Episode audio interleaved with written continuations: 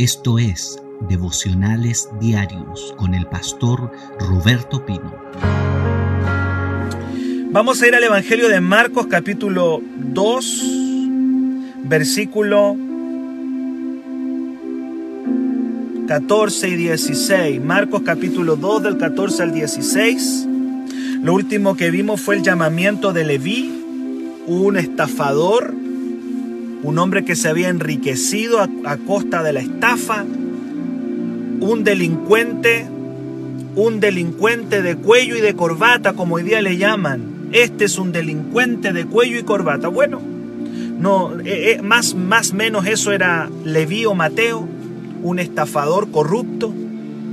Hoy día podríamos, no sé si la comparación es correcta, pero hoy día podríamos hablar de un narcotraficante, no sé en realidad, un delincuente que se ha enriquecido a costa del robo o de negocios sucios. Eso era Leví. El Señor lo vio y el Señor lo amó, lo llamó. Lo llamó el Señor. Verso 2 de eh, capítulo 2 de Marcos, verso 14. Lo llamó y este hombre le siguió. Hablamos de que Dios que Jesús ve el corazón y que pone sus ojos en los que el mundo rechaza, en lo que la sociedad desprecia, en lo que Jesús está mirando, porque el Señor conoce el potencial de todas las personas y aun cuando la gente puede ver una prostituta, Dios ve una mujer santa. Ahí donde el hombre ve un delincuente, Dios ve un siervo de Dios. Sus ojos son distintos a los nuestros. Y dijimos una frase por ahí, creo que Julia la escribió, vamos a ver el mundo con los ojos de Jesús. Vamos a sacarnos los prejuicios y vamos a amar a la gente sin importar la condición en la que estén. Y aquí está Leví en Marcos capítulo 2 y dice el versículo 15, aconteció que estando Jesús a la mesa en casa de él, sí, fue a su casa, hay veces que parece que Jesús no cuida mucho su reputación. Hay veces que Jesús parece que no cuida mucho el que dirán. Se mete a la casa de este, discúlpeme la palabra que voy a usar, de este bandido. Se mete a la casa de este bandido y va a su mesa y va a compartir con él y dice, Muchos publicanos y pecadores estaban también a la mesa juntamente con Jesús y sus discípulos, porque había muchos, porque había muchos que le habían seguido. Y los escribas y los fariseos, viéndolo comer con los publicanos y con los pecadores, dijeron a los discípulos, ¿qué es esto que él come y bebe con los publicanos y los pecadores? Oiga bien, hay, hay muchas cosas que decir aquí. Leví, Mateo, llevó a todos sus contactos a Jesús. Cuando una persona recién se convierte a Jesús, tiene un potencial tremendo de traer su gente a Cristo. Los primeros meses de recién convertidos son claves para traer a tu familia a Cristo. Los primeros días de alguien recién convertido, esos primeros meses, esos primeros días son claves. Son claves. Y yo veo un Mateo, veo un Leví que trae a todos sus amigos a una comida porque ahí va a estar Jesús. Probablemente Mateo no tiene madurez espiritual, no tiene todo el conocimiento. Hay gente que dice, pastor, yo no puedo predicar porque yo todavía no estoy preparado. ¿Quién te dijo que tienes que estar preparado? Vamos a empezar a romper la religiosidad. ¿Tú crees que Leví estaba preparado? Recién, recién, recién estaba conociendo a Jesús, recién le está siguiendo. Él no espera tener mayor conocimiento. Él tiene un testimonio que contar. Probablemente tú dices, estoy recién convertido, no tengo mucho conocimiento de la Biblia. Probablemente yo te digo, sí, no tienes conocimiento, pero tienes un testimonio. Un testimonio. No necesitas más que un testimonio. Este era y este soy hoy. Esta era la persona que yo era antes, era así. Hoy día Cristo me transformó. Algo Dios hizo, Jesús hizo con mi vida. La gente que espera tener conocimiento para predicar no va a predicar nunca. Le vi que tenía. Conocía recién a Jesús. Recién, recién, recién le conocía. Recién Jesús le había dicho, sígueme, y durante esos primeros días, quizá el primero o segundo día, arma un banquete en su casa para invitar a sus amigos y escuchar a Jesús. Testificó, testificó. Él está testificando, quizá no tiene madurez, Probablemente no tiene todo el conocimiento del mundo, pero está testificando. Escuche bien, y Jesús no tiene ningún problema en comer y compartir con los pecadores. Los ama, los acepta tal cual son, no tiene prejuicios. Escúcheme bien, si tú y yo tenemos prejuicios con una prostituta, con un narcotraficante, con un delincuente, con alguien rechazado, con un homosexual, con gente de la comunidad gay, nosotros nunca vamos a poder evangelizar porque no se puede evangelizar con prejuicios. No se puede evangelizar con prejuicios. Dios ama a todo el mundo y punto. Dios ama a toda la gente y punto. Jesús no tiene complicaciones en sentarse a la mesa con gente de baja reputación. Y los religiosos se escandalizan. Aquí hay dos cosas. Número uno, vas a ver a un Mateo que no tiene mucho conocimiento de Dios, que está recién, recién convertido, pero que arma un banquete en su casa para invitar a la gente a conocer a Jesús. ¿Y qué pasa si tú armas una comida? Mire lo que te estoy diciendo. ¿Y qué pasa si tú armas una comida en tu casa e invitas a tus familiares a conocer de Jesús? Y les dices, ¿saben? Hice esta comida hoy día, los invité a mi casa porque quiero hablarles de Jesús. Quiero hablarles de Cristo. Por ahí siempre nos reímos acá en Renuevo porque parece que la comida y el evangelismo van de la mano. No sé qué tiene la comida, pero la comida y el evangelismo muchas veces van de la mano. Jesús está comiendo con la gente, está compartiendo con la gente. Y Mateo lo llevó ahí, a través de una comida, a través de una mesa. ¿Y qué pasa si un día le preparas a tu familia una cena? ¿Y qué pasa si un día le dice, los quiero invitar a mi casa, les voy a preparar una comida? Tu familia, ¿qué le pasó? Se volvió loca cuando nunca nos hizo una comida. Y están ahí en la mesa, comiendo, y esperas el momento indicado para decirles, hice esta comida porque les amo y porque quiero que conozcan de Jesús, que cambió mi vida y que también puede cambiar la de ustedes. Estrategias estrategias bíblicas, principios, diseños del cielo. Veo un Leví evangelizando. Veo un Leví nuevito que no tiene mucho conocimiento, pero que el amor de Dios ya lo envolvió. Y también veo un Jesús sin prejuicio, sin ningún prejuicio. No se complica, sabe que está en medio de gente que es apuntada con el dedo. Gloria a Dios. Renuevo es una iglesia que va a evangelizar sin prejuicios. Sin prejuicios. ¿Cuánto me dicen amén? Y dice que los religiosos se escandalizaban. ¿Cómo es que este Jesús come y bebe con los publicanos y los pecadores? Jesucristo en el verso 17 le dice, escuche bien, mire lo que le dice. ¿Acaso dice, los sanos no tiene necesidad de médico, sino los enfermos. No he venido a llamar a justos, sino a pecadores al arrepentimiento. Los sanos no tienen necesidad de médico. Tenemos que aprender a rodearnos de personas con el fin de sanar. Tenemos que aprender a ser más amistosos con los no creyentes. Mira lo que te estoy diciendo.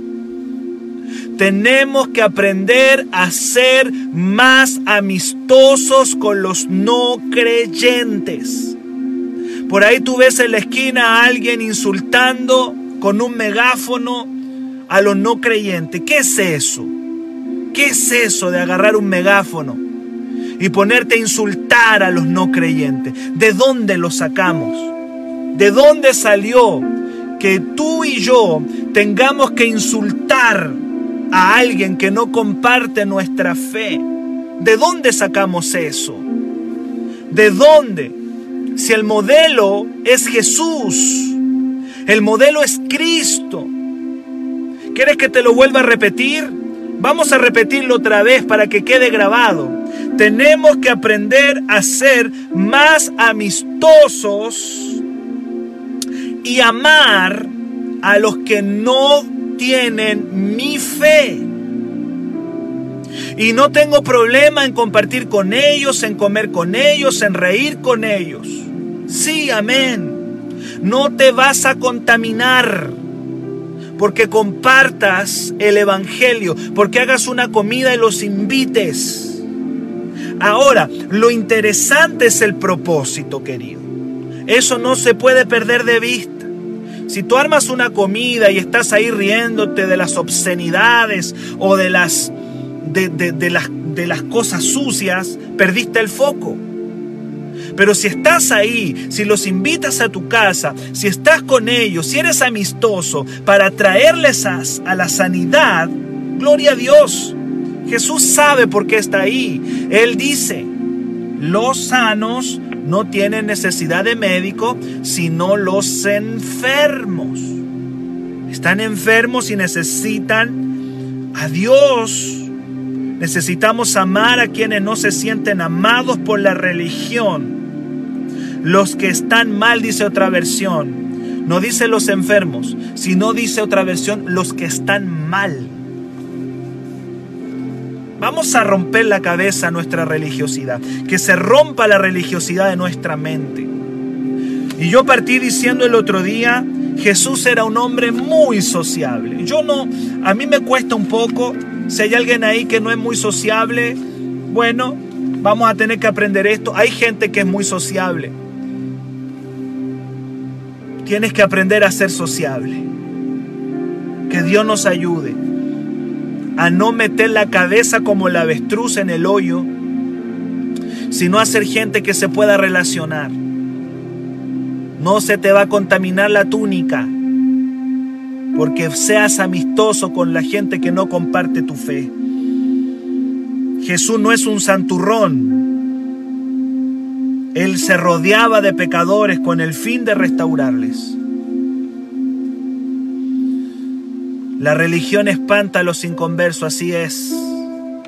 La religión ha construido un evangelio falso.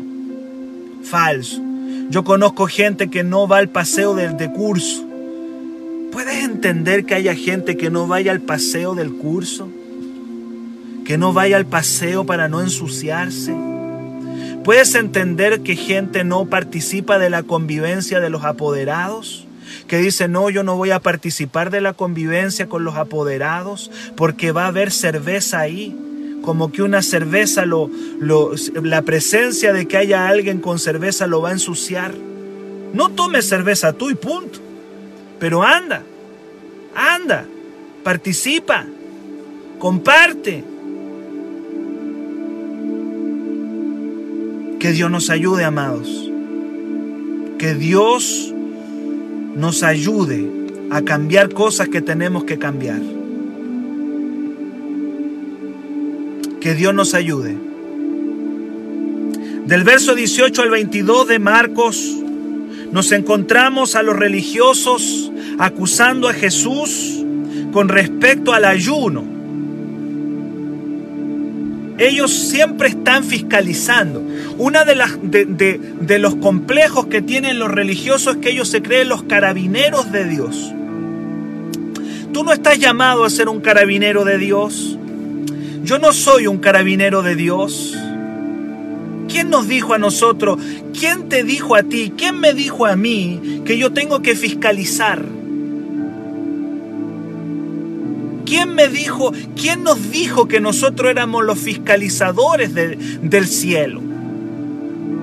Yo no sé, pero hay muchos evangélicos que tienen el complejo de la fiscalización. Fiscalizando. Todo fiscalizándolo, viéndolo, supervisándolo. Y los religiosos tienen un complejo de fiscalizadores. Y ahora están fiscalizando a Jesús por el ayuno y a los discípulos de Jesús por el ayuno. Dice el verso 18. Y los discípulos de Juan y, los, y de los fariseos ayunaban. Y vinieron y le dijeron, ¿por qué los discípulos de Juan y los discípulos de los fariseos ayunan y tus discípulos no ayunan? ¿Quién soy yo para andar viendo quién ayuna y quién no, amado?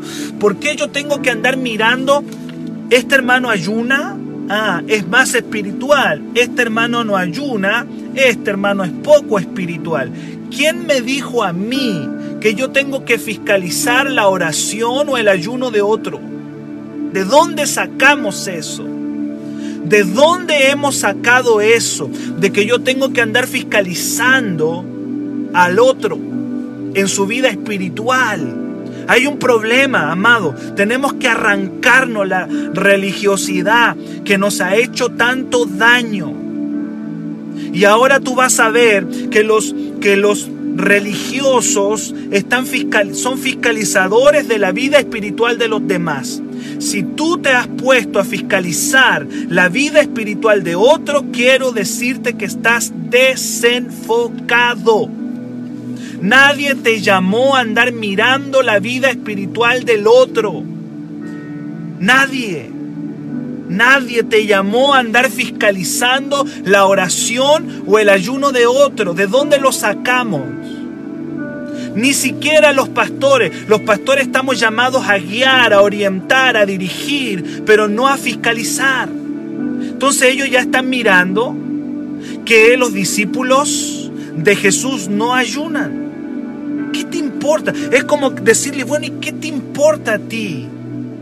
¿Qué te importa si ellos ayunan o no ayunan? Si oran o no oran.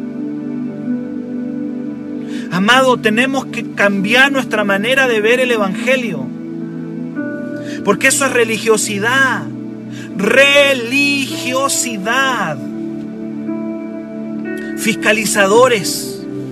Policías de Dios Nadie los puso de policías. Y, le dicen, y Jesús les dice, ¿acaso pueden los que están de bodas ayunar mientras está con ellos el esposo? Entre tanto que tienen consigo el esposo, no pueden ayunar. Pero vendrán días cuando el esposo les será quitado, y entonces en aquellos días ayunarán. ¿Cuántos dicen amén? Jesús dice que el ayuno es algo personal, como lo es la oración, que tiene que ser una práctica que nace del corazón y que los fariseos lo habían convertido en una credencial creyéndose más espirituales porque ayunaban. Tú no eres más espiritual por tu oración o por tu ayuno. Tú eres espiritual cuando manifiestas el fruto del Espíritu Santo en tu vida.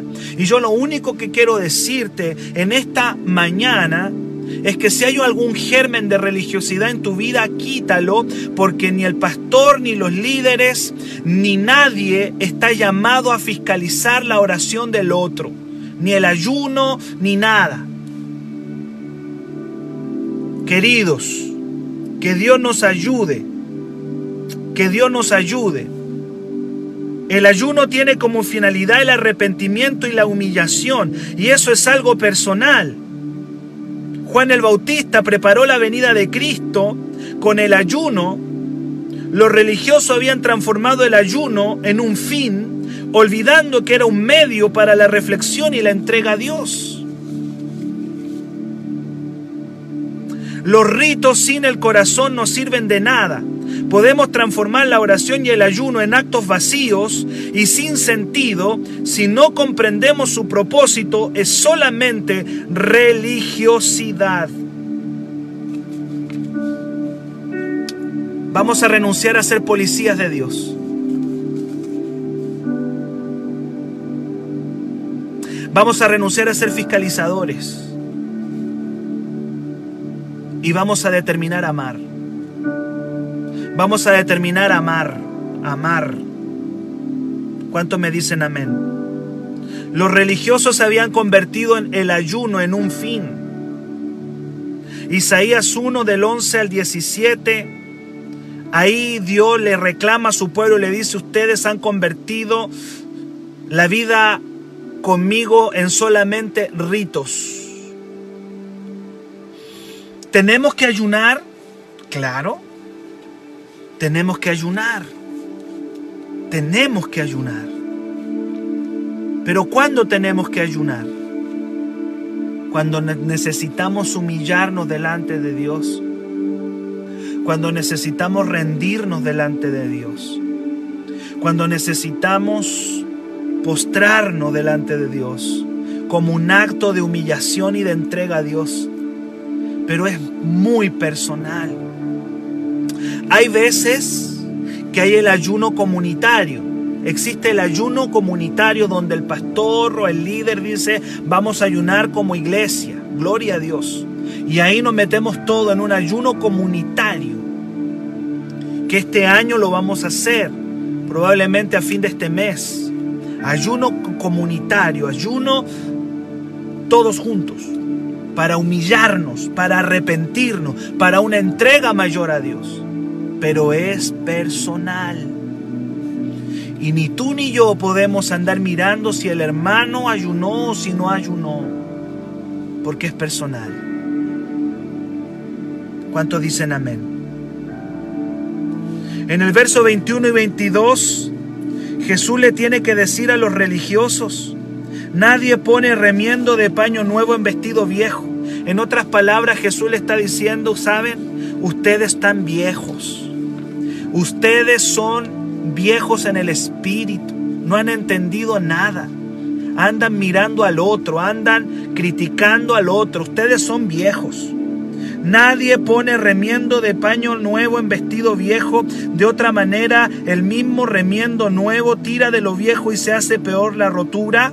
Y nadie echa vino nuevo en odre viejo. De otra manera, el vino nuevo rompe los odres y el vino se derrama y los odres se pierden. Pero el vino nuevo en odres nuevos se ha de echar. ¿Qué está diciendo Jesús con esto? Jesús está confrontando la rigidez de los religiosos. Ellos son el paño viejo, son el odre viejo. Están en un sistema cuadrado, pero Jesús está trayendo algo nuevo. Jesús está trayendo algo diferente. El amor del cielo está viniendo, el poder del cielo. Lo nuevo está confrontando lo viejo. Y lo nuevo de Dios destruye lo viejo del sistema religioso. Jesús está confrontando y le está diciendo a los fariseos, ustedes no están llamados a andar vigilando a la gente, sino a amarla. Jesús está confrontando la rigidez del sistema religioso. Y Jesús le está diciendo, ustedes no entienden nada. No han entendido el ayuno, no han entendido la oración, en otras palabras, nunca han entendido a Dios, no han entendido nada. No podemos mezclar lo viejo y lo nuevo, tarde o temprano hay problemas allí. Jesús está diciendo que Él traía algo nuevo, el reino de Dios confrontando la religiosidad de su tiempo, confrontándola. Y de aquí en adelante vamos a ver a Jesús chocando con el sistema religioso. Donde quiera que viene el reino de Dios, va a confrontar el sistema religioso. Lo va a confrontar, lo va a desnudar. Porque la religiosidad tiene mucha apariencia. Hay una apariencia de espiritualidad. Pero dentro de esa apariencia hay mentira, hay falsedad, hay engaño. Y Jesús lo está confrontando. Sabe, dejemos que la palabra de Dios nos confronte, nos lave, nos limpie. Si yo tengo, amado, mire, quiero decirle algo. Tenemos que convertirnos a Dios de nuestra religiosidad. Y alguien de ustedes me pregunta, pastor, ¿y usted tiene religiosidad? Claro que tengo. Tengo mucha religiosidad en mi vida. A veces me creo policía de Dios. También tengo el complejo de policía. A veces me da duro ese complejo, hermano, y empiezo, empiezo a fiscalizar. Y, y a veces me he puesto santurrón. Sí, también. Me he puesto santurrón. De repente me doy cuenta y despierto de que me estoy volviendo un religioso. Yo sé que mi equipo sabe de lo que yo estoy hablando, pero esta palabra me tiene que reconvertir. Ya el Señor me sacó del pecado a través de la sangre del cordero, pero ahora tenemos que convertirnos de la religiosidad. Y a veces nos ponemos a, a vigilar a los hermanos. ¿Qué están haciendo? ¿Qué están hablando? O a vigilar a otro a fiscalizarlo si ora o si no ora. Religiosidad. Religiosidad. Lo viejo quiere venir sobre nosotros. Estamos llamados a amar. Amar. Si la iglesia lo entendiéramos. Si la iglesia lo entendiéramos, queridos que esto se trata de amar. ¡Wow! ¡Qué tremendo! Por eso tenemos que limpiarnos de la religiosidad. Que Dios nos ayude.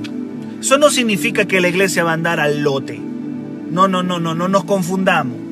No significa que la iglesia va a andar al lote, ahora cada cual haga lo que quiera. No te confundas. No te confundas.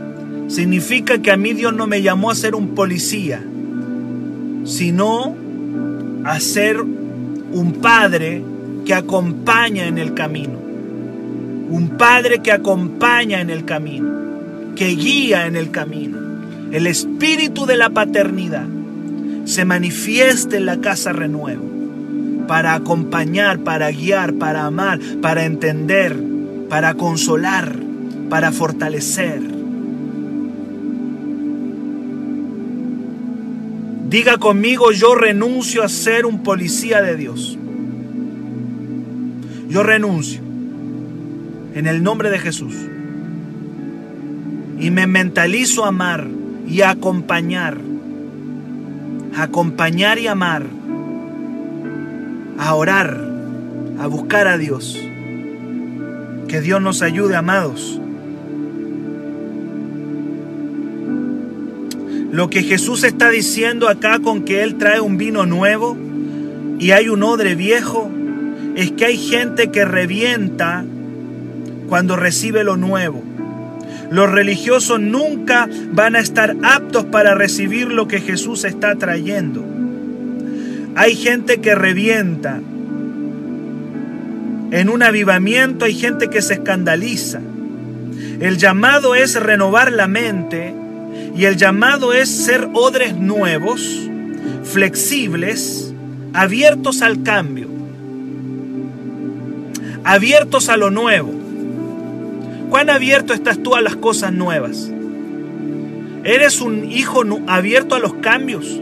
Yo me doy cuenta inmediatamente quiénes en la iglesia son odres viejos. Y los odres viejos en la iglesia son los que le cuestan los cambios. Cuando como pastor proponemos un cambio, a la gente que, tiene odre viejo le cuesta más. Le cuestan los cambios. Pero hay gente que es flexible. Dice, vamos, pastor, vamos, amén. Ahí estamos. Vamos por los cambios, vamos por las cosas nuevas. Vamos a hacer las cosas diferentes. Vamos a hacer cambios. Lo nuevo. Y tenemos que ser flexibles a los cambios, no rígidos. ¿Cuánto me dicen amén? ¡Wow! ¡Qué tremendo, amados!